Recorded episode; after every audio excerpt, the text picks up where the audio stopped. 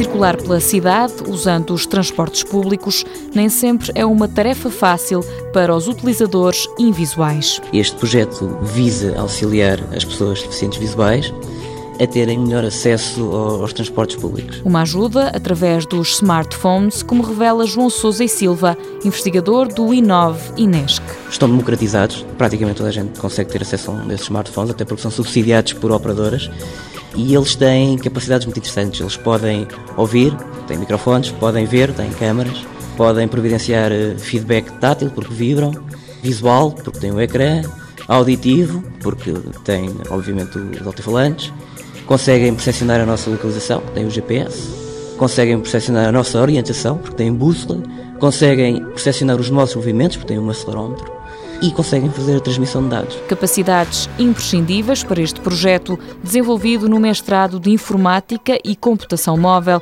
do Instituto Politécnico de Leiria. Permite que uma pessoa deficiente visual ou outra pessoa qualquer, é? deficiente visual deste programa é perfeitamente usável e útil a toda a gente, permita saber em que paragem se encontra dentro do autocarro e ser alertado que está a chegar a sua paragem de destino para poder sair convenientemente do autocarro, atempadamente, sabendo onde se encontra. É preciso inserir no telemóvel as paragens de origem e destino.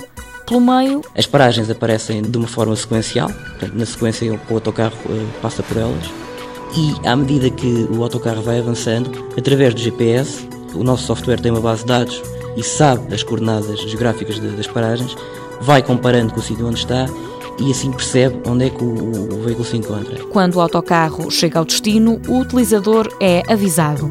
O projeto já foi testado em Leiria. Mundo Novo, um programa do Concurso Nacional de Inovação BSTSF.